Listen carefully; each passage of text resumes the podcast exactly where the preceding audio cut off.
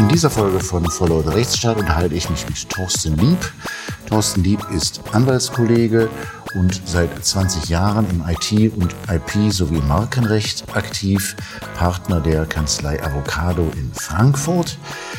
Thorsten Lieb hat quasi die Seiten gewechselt. Im Herbst 2021 wurde er Bundestagsabgeordneter der FDP und ich bin gespannt darüber, was Herr Lieb berichtet über seine Erfahrungen als IT, als Datenrechtler, als äh, Markenrechtler im Bundestag und bin auch gespannt darauf, was er so als Schwerpunkte seiner Tätigkeit im Rechtsausschuss des Deutschen Bundestages zu berichten hat.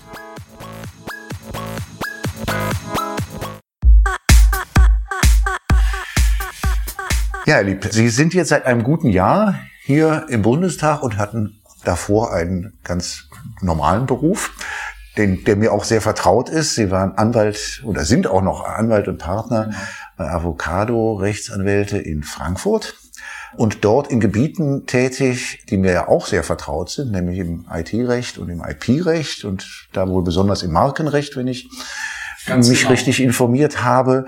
Ähm, wie ist denn das so, wenn man die letzten 20 Jahre das gemacht hat, was mir ja auch sehr vertraut ist und jetzt ist, ist man auf einmal im Bundestag? Das ist in der Tat sehr spannend, weil auf darauf habe ich auch so ein bisschen gewartet. Was äh, bewegt das in einem? Wie verändert, äh, verändert sich das?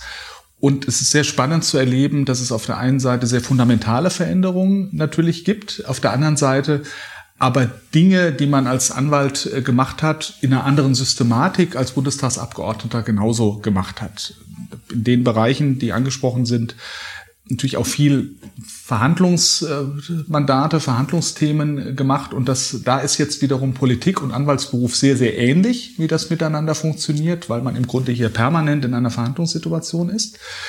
Ansonsten ist der fundamentale Paradigmenwechsel einer, den ich ja auch sehr bewusst auch angestrebt habe, nämlich das, was man vorher in der Rechtsanwendung gemacht hat und wo mir immer wieder, ich glaube, alle Kolleginnen und Kollegen haben das in ihren Rechtsgebieten immer wieder erlebt, dass man bei der Rechtsanwendung drauf guckt und sich fragt, was hat der Gesetzgeber sich eigentlich genau dabei gedacht? Was ist der Hintergrund? Dass man jetzt genau in dieser umgekehrten Rolle mit dieser Praxiserfahrung zu merken, na, da gibt's immer wieder mal Dinge, die sich so schwer anpacken lassen, auf der anderen Seite genau in diese Gestaltungssituation reinzukommen, so dass das eigentlich ein Stück weit auch eine Evolution ist, die man, äh, die man erlebt. Das ist so, so, so das, wie ich es, äh, ich es wahrnehme. Und das ist natürlich ganz fundamental. Man geht von der sehr konkreten Situation, nämlich einzelmandatbezogen, über eine juristisch formuliert abstrakt generelle Situation, also hat die Dinge sozusagen insgesamt den Überblick. Das sind die wesentlichen, wesentlichen Veränderungen. Und eines ist natürlich klar, wir haben es gesagt, ich bin noch bin noch Anwalt und Partner, aber das spielt natürlich nur noch eine ganz minimalistische Rolle im Tagesablauf, weil das natürlich die Tätigkeit als Abgeordneter schon alleine mehr als Vollzeit ist. Wie viel Zeit haben Sie noch dafür? grob geschätzt fünf Prozent. Also wenn mal in eine halbe Stunde vielleicht mal in einer Sitzungswoche und der Wahlkreiswoche vielleicht ein bisschen mehr. Und das, deswegen ist das nur noch sehr einzelfallbezogen, aber natürlich auch sehr weit weg von dem, was man im Parlament macht. Wir wissen es ja als Anwältinnen und Anwälte, wie wichtig das Thema Compliance ist. Und da muss man natürlich hier auch ganz besonders sorgsam drauf achten. Mhm. Sie sagen, verhandeln ist so ein bisschen das Gemeinsame. Mit wem verhandelt man denn da meistens? Mit den eigenen Fraktionskollegen, mit den Koalitionskollegen oder mit der Opposition? Oft im gleichen Projekt, Projekt als Gesetzgebungsverstanden, mit allen in unterschiedlichen Stufen des Verfahrens. Auftakt ist in der Regel, wenn wir im Gesetzgebungsprozess sind, dass man innerhalb der eigenen Fraktion sich zusammenfindet und über Eckpunkte spricht, was ist die Richtung, wie setzen wir den Koalitionsvertrag an dieser Stelle um. Das ist der erste Schritt. Der zweite Schritt ist dann tatsächlich im gemeinsamen, dann im parlamentarischen Verfahren, wenn aus der Regierung der entsprechende Gesetzentwurf kommt, gemeinsam dann drauf zu gucken, wo verändern wir was, ändern wir überhaupt was. Gibt ja das berühmt-berüchtigte Strucksche Gesetz, das kein Gesetz das Parlament so verlässt, wie es in das Parlament eingebracht worden ist. Jedenfalls aus meinen Berichterstattung kann ich bislang sagen, das ist genauso. Das ist genauso. Das habe ich noch nicht anders erlebt. Und in der dritten Stufe, das ist dann aber dann schon sozusagen die Ausschussberatung und dann die Plenarberatung ist natürlich der entsprechende Diskurs mit der, mit der Opposition. Und das denkt man natürlich in dem Prozess immer mit. Was kommen für Einwände, was kommen für Hinweise und wie geht man dann entsprechend auf die Kolleginnen und Kollegen von der Opposition zu. Immer natürlich mit dem Ziel, eine breite Unterstützung im Parlament zu bekommen. Klappt bei sehr rechtlichen, sehr technischen Dingen einfacher als bei sehr politischen Themen, die man behandelt. Was ist da besonders, was ist da das Anstrengendste in diesem Prozess, den Sie jetzt gerade in drei Stufen geschildert haben? Das ist durchaus auch mal unterschiedlich. Am anstrengendsten im Sinne von zeitaufwendigsten ist es sicherlich bei Themen, wo die drei Koalitionspartner von ihrer eigenen fundamentalen Überzeugung her am weitesten auseinanderliegen. Da muss man dann tatsächlich klassisch einen Interessenausgleich herbeiführen in, in der Diskussion miteinander. Das zehrt manchmal, ist sehr anstrengend, aber ist dann umso freudiger, wenn man es dann am Ende auch zusammengebracht hat. Da kommen wir ja sicherlich noch auf die Planungsbeschleunigung zu sprechen, wo ich mir vorstellen kann, äh, dass das so zu den Themen gehört, die Sie gerade angesprochen. Das ist in der Tat ein sehr gutes Beispiel, ja. Wie viel IT-Recht und IP-Recht kommt eigentlich hier in diesem Hause überhaupt noch vor? Tatsächlich recht viel in unterschiedlichen, in unterschiedlichen Facetten. Es sind teilweise Dinge in diese Richtung auch im Koalitionsvertrag angelegt. So werden wir uns das Urheberrecht an mindestens zwei Stellen, nämlich im Bereich des Streaming und im Bereich des E-Landing, also E-Books äh, in öffentlichen Bibliotheken angucken. Da sind wir auch schon in der, in der Diskussion mit verschiedenen Verbänden. Da, da spielt das eine Rolle. Wir werden uns auch sehr genau angucken, da befinden wir uns aber noch auf der Ebene der Fraktion im Augenblick, Fragen des Patentrechts, weil wir da aus der Praxis nach der zweiten Patentrechtsmodernisierungsnovelle sehr viele Hinweise bekommen. Da gibt's noch offene Fragen, da gibt's noch Punkte, über die wir diskutieren können. Das spielt momentan eine sehr große Frage in der Praxis, die Qualität und Haltbarkeit von Patenten, weil es sehr, sehr viele Nichtigkeitsklagen mit recht hohen Erfolgsaussichten gibt im Augenblick oder hohen Erfolgsquoten richtigerweise formuliert. Das ist ein Thema, wo, wo IP eine Rolle spielt.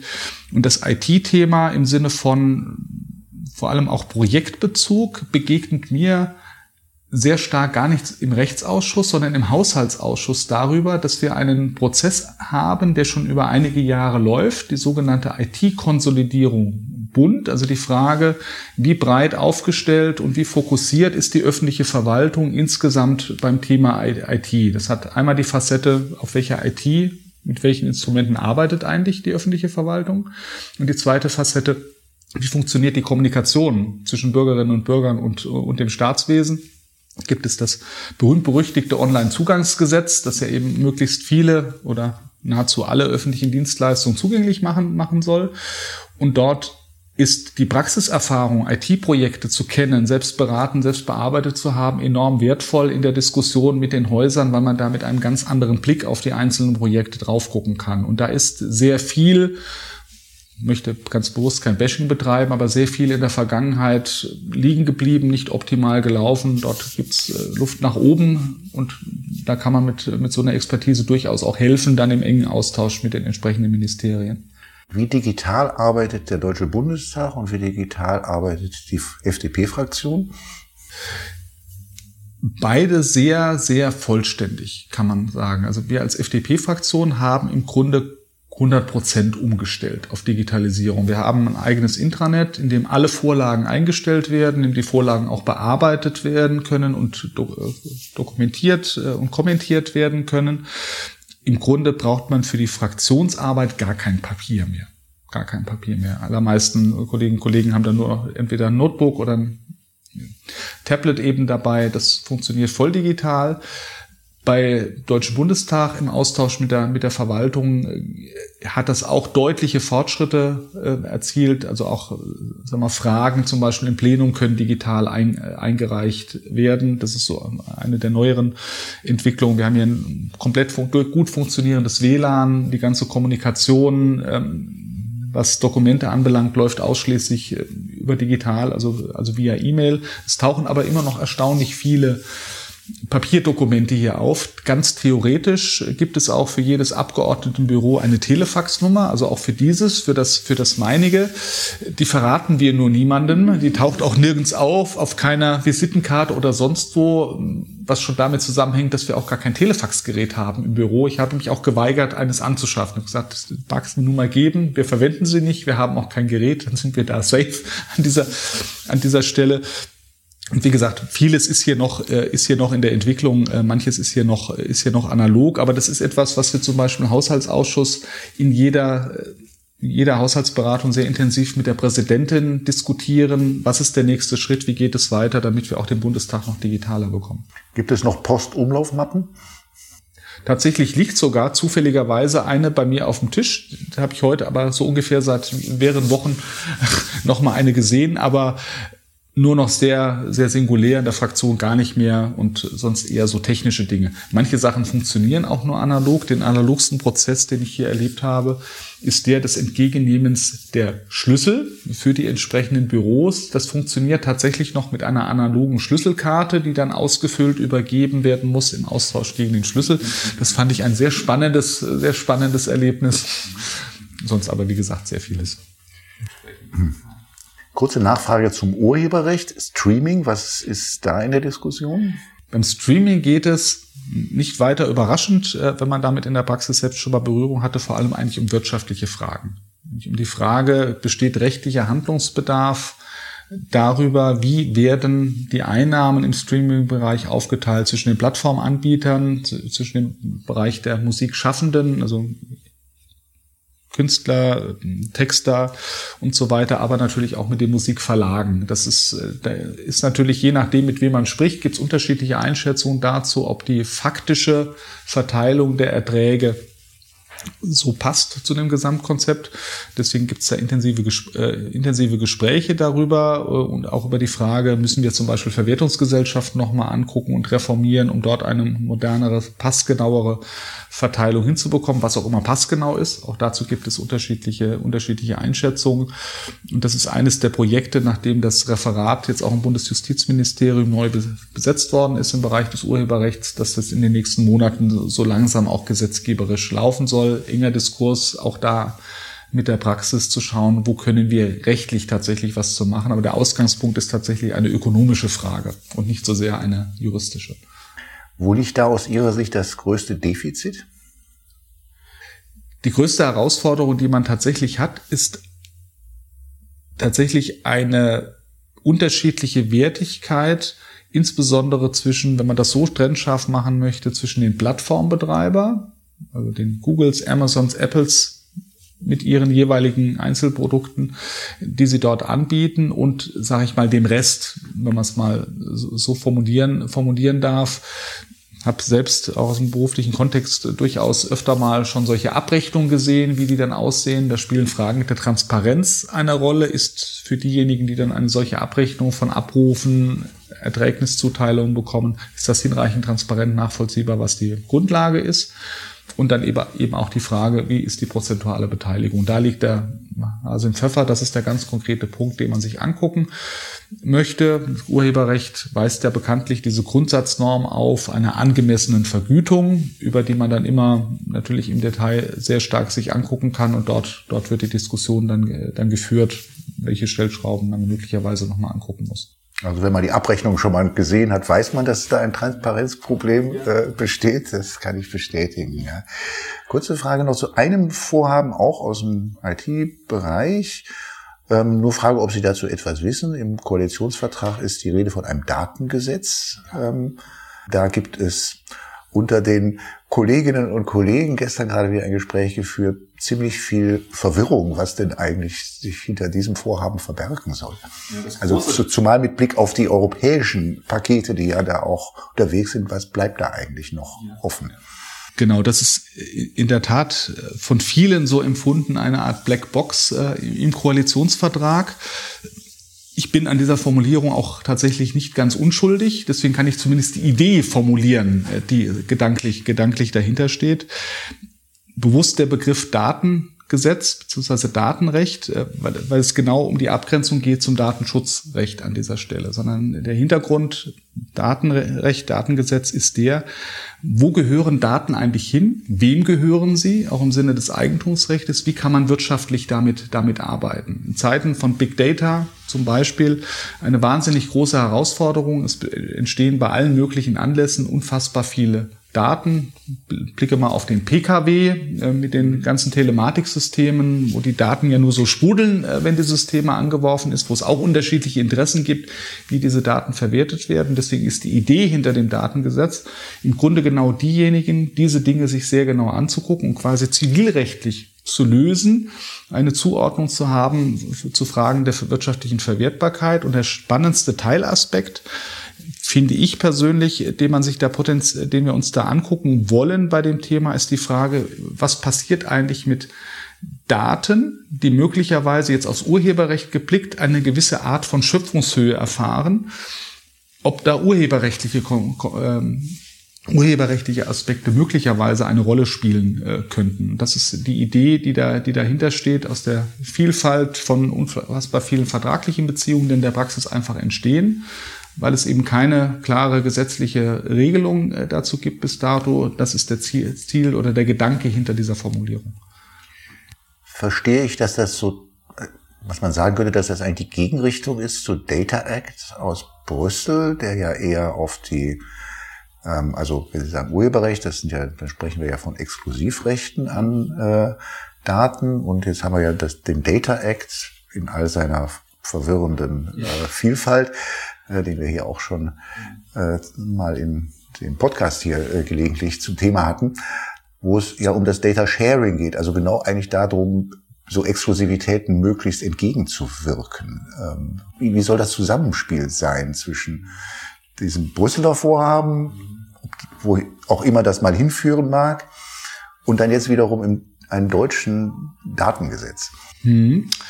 Ganz, ganz wichtige Frage wir erleben oder wir nehmen, wir nehmen wahr, dass die, die Frage von Zuordnung, das hat ja enormen wirtschaftlichen Wert, einfach eine Rolle spielt in der Praxis. Im Augenblick regelt es die Praxis halt einfach bilateral vertraglich, wie man damit um, umgehen muss, je nach Situation auf dem Markt, vielleicht auch über AGB mit einer gewissen Vertragsmacht äh, dahinter. Und das ist das praktische, die praktische Notwendigkeit, die wir sehen. Und äh, Vertragsfreiheit heißt ja auch immer, dass genau diese Möglichkeit natürlich auch zum Sharing immer bestehen soll, aber es soll eben auch die Möglichkeit bestehen, wenn eine klare Zuordnung möglich ist, so der Gedanke, eben auch entsprechend exklusiv zu arbeiten. Ich finde, dass wir mit der Eigentumsordnung, die wir haben in dem Land, die ja auch, obwohl es kein Sacheigentum ist, wir auch für die gewerblichen Schutzrechte ja eben haben, ist ja klares Eigentum im Sinne des Artikel 14 Grundgesetz, dass man diesen Gedanken eben auch für die Datenökonomie in geeigneter Weise fruchtbar machen, äh, machen sollte. Insofern ist das kein, aus meiner Sicht gar kein Widerspruch, sondern eine unterschiedliche Zielrichtung. Einerseits zu gucken, klare Rechtsverhältnisse möglich zu machen, um nicht auf andere, andere Dinge, auf andere Konstrukte eben angewiesen zu sein,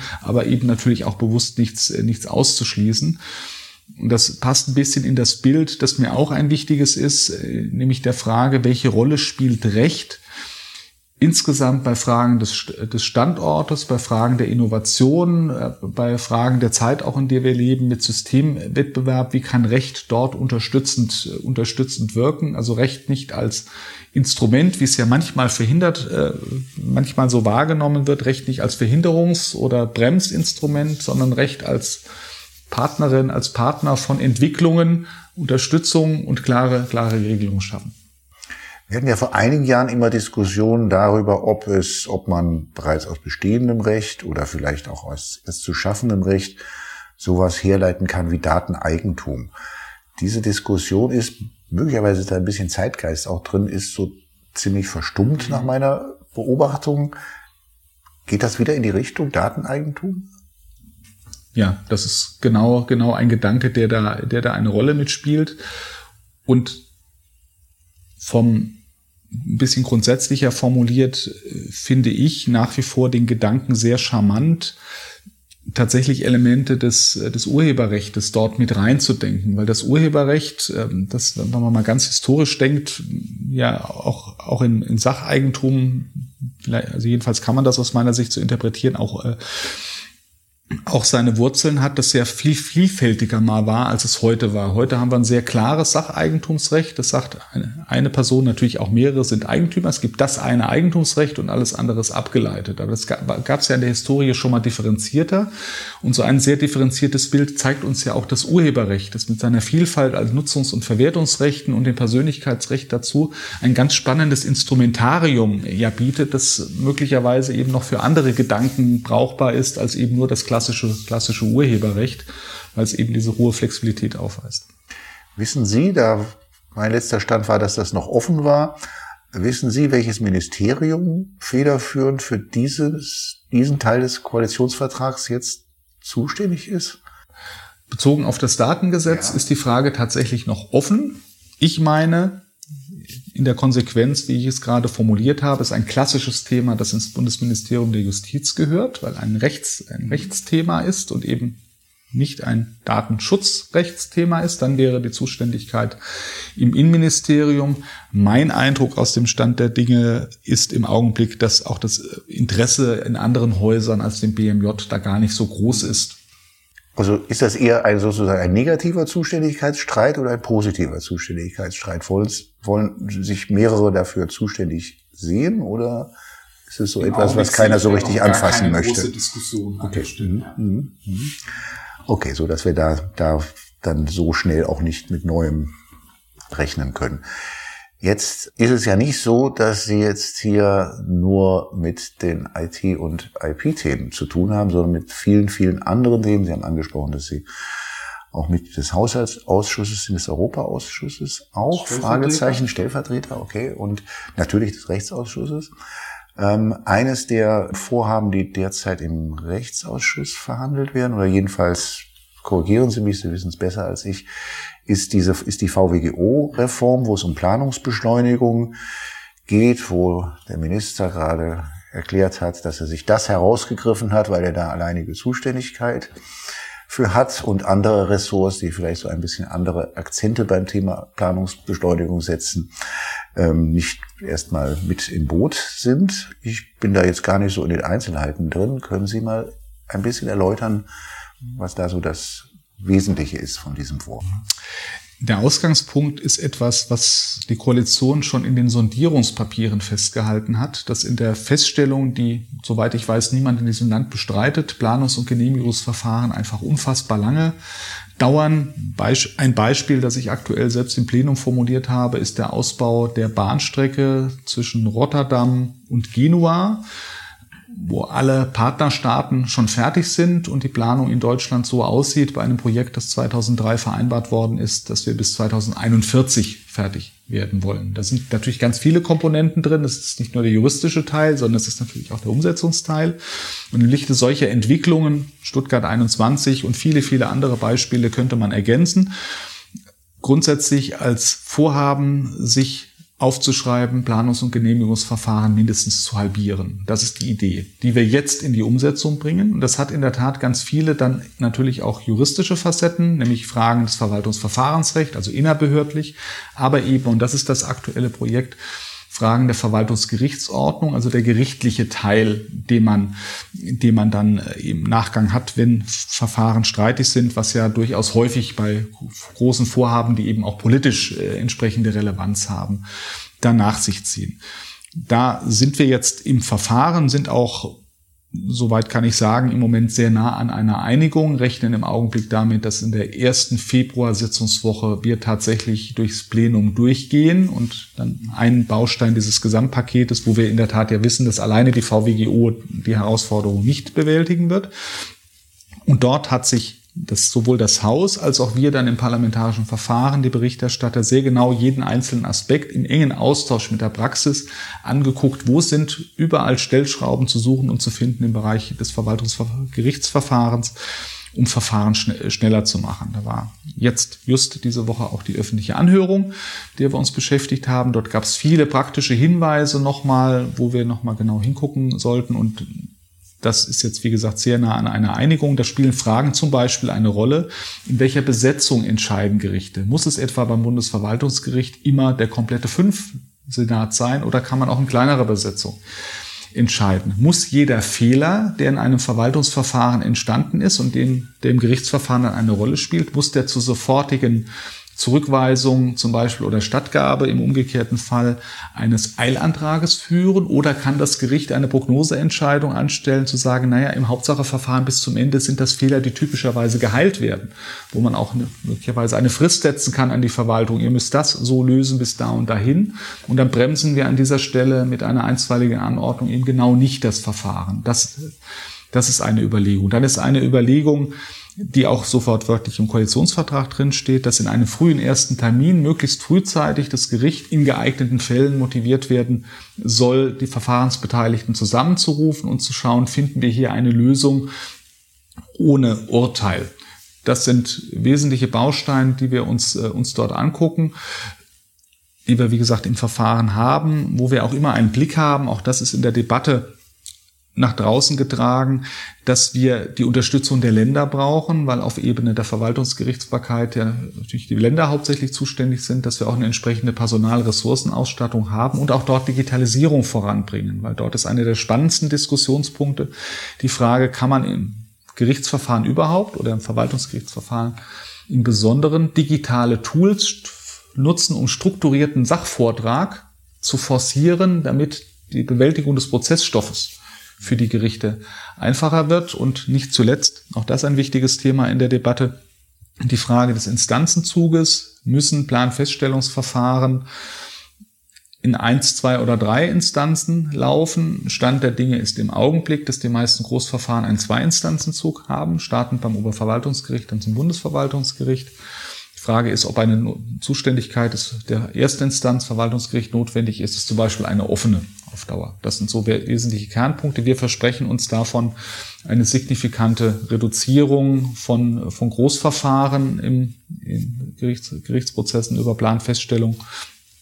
Und das wird die Praxis dann aber zeigen, wenn wir es umgesetzt haben, ob das funktioniert. Das sollen Sondervorschriften sein für, für Planungsverfahren oder sollen das ähm, jetzt Änderungen in der VWGO sein, die für alle äh, Verwaltungsgerichtsverfahren gelten. Änderungen in der VWGO, um die es geht, die zum Teil übergreifend sind für alles. Also gerade zum Beispiel die Frage, in welcher Besetzung entscheiden Gerichte. Das gilt generell und speziell für die Planfeststellungsverfahren sind eben diese besonderen Regelungen angedacht, sozusagen Fehlertoleranz, so formuliere ich das mal, von, von behördlichen Entscheidungen zum einen und die Frage, auch das äh, wird in dem Entwurf diskutiert, die Frage der Priorisierung, also ein Hinweis an das Gericht, bestimmte Verfahrenssituationen besonders zu priorisieren. Das ist speziell für die Infrastruktur Großvorhaben äh, gedacht, äh, weil wir dort eben den besonderen Nachholbedarf sehen. Das ist, Sie sagen es ja selbst, das ähm, ist nur ein Bestandteil dessen, was man braucht, um Planung zu beschleunigen. Andere Aspekte gehen dann mehr so in den Umweltschutz herein.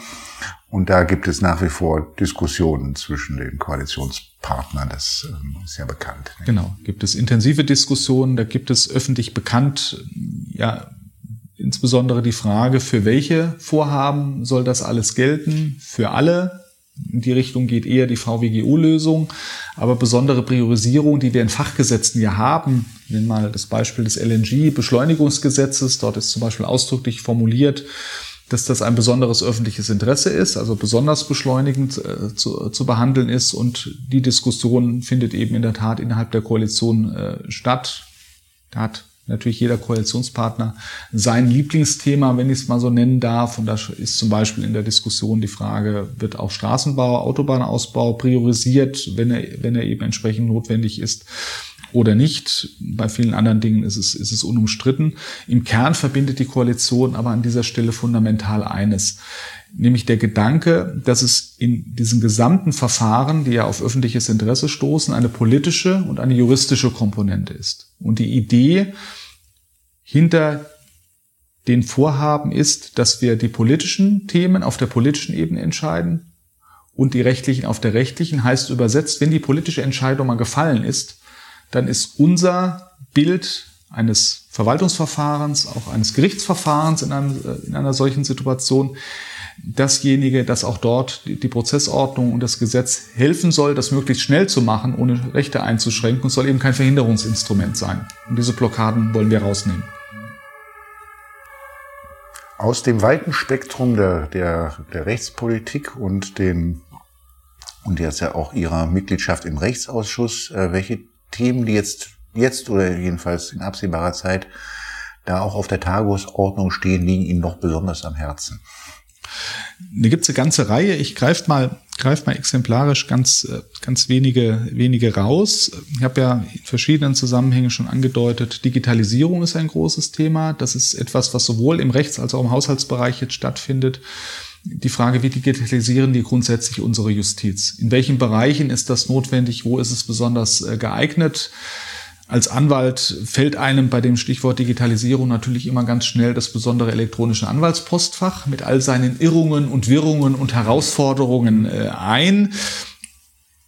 Eher nicht das unbedingte positive Beispiel dafür, wie man es wie man's machen kann. Deswegen ist das ein ganz, ganz wichtiges Thema, auch die Justiz zu ertüchtigen. Da werden auch Geldmittel zusätzlich zur Verfügung gestellt. Das ist ein wichtiger Schwerpunkt. Wollen wir unter Auflagen an die, an die Landes Minister nicht. Ja. Sie kriegen das Geld, wenn sie digitalisieren. Das ist genauso, der Standpunkt. Genauso ist es. Mhm. Es stehen jetzt Haushaltsmittel zur Verfügung im Jahr 2023 von 50 Millionen Euro und weitere 150 Millionen Euro für die nächsten Jahre.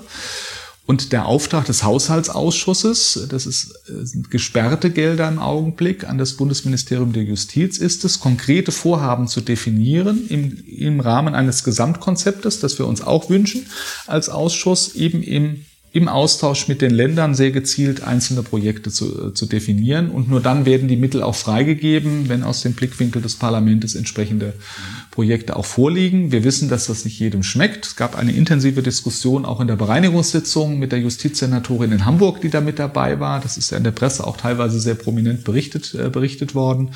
Wir setzen drauf, dass die Länder, die sehr lange sehr stark opponiert haben, sondern gerne unbedingt Geld gehabt hätten aus dem Bundeshaushalt, äh, dass mit zunehmender Verdichtung von konkreten Projekten die Länder mit an den Tisch kommen werden. Da bin ich mir, bin ich mir sehr sicher. Dass die Justizminister der Länder möchten gerne das Geld, aber wollen gerne selbst entscheiden, was sie mit dem Geld machen. Das ist Ganz der genau. Standpunkt der Länder, nicht? Mhm. Ganz genau. Der Blickwinkel des Bundes ist, wenn wir Bundesgeld zur Verfügung stellen, dann möchten wir auch mitreden bei den Inhalten. Scheint mir ein ganz legitimes Anliegen zu sein. Macht Sinn. Mhm. Darüber hinaus sind zwei Punkte, die mich noch besonders, äh, besonders interessieren im Augenblick. Das eine ist ein für uns als FDP besonders wichtiger Aspekt des, des, Recht, des Bürgerrechtsschutzes und äh, der Abwehr von Überwachung, nämlich die Frage, wie geht es mit der sogenannten Vorratsdatenspeicherung weiter, wo uns der Europäische Gerichtshof ja sehr deutlich gesagt hat, dass auch die deutsche Regelung so eben nicht europarechtskonform ist, uns einen Katalog hingelegt hat, was denn möglich wäre im Rahmen, im Rahmen der Freiheitsrechte in der Europäischen Union. Und eines dieser Möglichkeiten ist das sogenannte Quick Freeze Verfahren, ein Verfahren, das schon Frau Leuthauser-Schnarrenberger zu ihrer Zeit als Justizministerin 2011, 2011 nach vorne gebracht hat das ist das Thema, das wir im Augenblick noch sehr intensiv in der Koalition verhandeln. Es gibt einen in der Öffentlichkeit bekannten Referentenentwurf, der noch nicht abschließend abgestimmt ist. Von daher ist das im Moment sehr transparent, worum es geht. Das Ziel ist es, dass man rechtsstaatskonforme und bürgerrechtskonforme Möglichkeiten schafft, für die Ermittlungsbehörden in bestimmten Fällen auf bestimmte Daten zuzugreifen im Telekommunikationsumfeld. Es gibt die Gegenposition, ähm, die sagt, das reicht nicht. Man müsse mindestens IP-Adressen äh, lückenlos überwachen und erfassen. Das ist für uns viel zu nah dran an einer, an einer Vorratsdatenspeicherung und es ist eben auch nicht die einzige Option nach der EuGH-Rechtsprechung. Und in diesem Sinne arbeiten wir weiter, dass diese von uns präferierte Lösung, äh, Lösung nach vorne kommt. Ganz wichtiger, wie gesagt, auch emotionaler Punkt bei uns als Bürgerrechtspartei. Da gibt es eine intensive Debatte innerhalb der SPD-Bundestagsfraktion zu diesem Thema, weil man da, glaube ich, alle Meinungen vertreten findet in der SPD-Fraktion, die es da zu diesem Thema geben kann, ja. wenn ich das richtig äh, beobachte. Genau, genau. ist ein schöner Überblick über den Sach- und Streitstand, wenn man mit den Kollegen dort spricht, ja. Und äh, last but not least, das ist auch mit meiner Anwaltsvorerfahrung äh, auch ein ganz spannendes Thema. Da haben wir teilweise schon Projekte, äh, Projekte erledigt ist die wirtschaftsrechtliche Landschaft äh, uns, uns zu betrachten. Ein wichtiges Vorhaben haben wir ja sehr früh schon äh, ins Bundesgesetzblatt gebracht, weil wir einfach Zeitdruck hatten, nämlich die Verstetigung der virtuellen Hauptversammlung, also diese Verbindung aus wirtschaftsrechtlichen Fragen mit Digitalisierungsfragen. Da geht es jetzt in die erste Hauptverhandlungssaison mit der neuen Regelung. Äh, 9. Februar bei Siemens äh, wird das erste größere Beispiel sein. Da sind wir sehr gespannt, wie das, was wir verabschiedet haben, dann auch tatsächlich in der Praxis funktioniert. Werde dann selbstverständlich mir das auch anschauen und zu gucken, was, was wir da sozusagen verarbeitet äh, arbeitet haben. Und diese Linie geht weiter. Das Stichwort ist, nennt sich Zukunftsfinanzierungsgesetz mit ganz vielen einzelnen Komponenten, wo es zum Beispiel darum geht, eine E-Aktie grundsätzlich möglich zu machen, äh, was bis derzeit nicht der Fall ist. Wir gucken uns andere aktienrechtlichen Fragen an, wie die Frage, wie geht es mit Mehrstimmrechtsaktien weiter? Die sind ja im Augenblick in Deutschland gar nicht zulässig. Waren sie mal bis Ende der 1990er Jahre, sind dann abgeschafft worden. Jetzt taucht die Diskussion wieder auf, weil es gerade aus der Start-up Szene Bedürfnisse gibt, Gesellschaftsrecht nochmal neu zu denken, finde ich äh, eine sehr spannende Diskussion.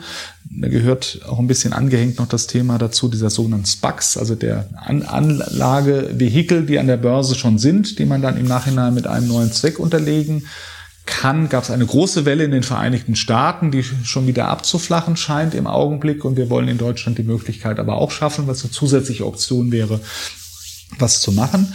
Und für mich eine sehr spannende Diskussion, weil es auch wieder in fundamentale rechtspolitische Fragen reingeht, ist der Wunsch, der uns zugetragen wird nach einer neuen Gesellschaftsform, nämlich der sogenannten Gesellschaft mit gebundenem Vermögen. Klingt sehr abstrakt, auch erstmal nicht klar, was dahinter steht. Ich habe schon mal formuliert, wenn man da tiefer reinguckt, klingt es manchmal ein bisschen wie die Wiederkehr des Familienfideikommisses aus dem Mittelalter mit einer starken Bindung des, äh, des Eigentums. Die Idee dahinter ist, dass man, Purpose ist ja ein Begriff, der sowieso ganz häufig auftaucht im Moment, bestimmte Unternehmenszwecke, bestimmte Arbeitsweisen für die quasi Ewigkeit perpetuieren möchte durch eine gesellschaftsrechtliche Regelung. Das ist eine sehr spannende Diskussion, wo sich unterschiedliche Wünsche gegenüberstehen. Der eine ist eben einen Zweck so nachhaltig zu verstetigen, dass man sozusagen die, über das, die, weit über die Gründergeneration hinaus da noch quasi indirekten Einfluss hat.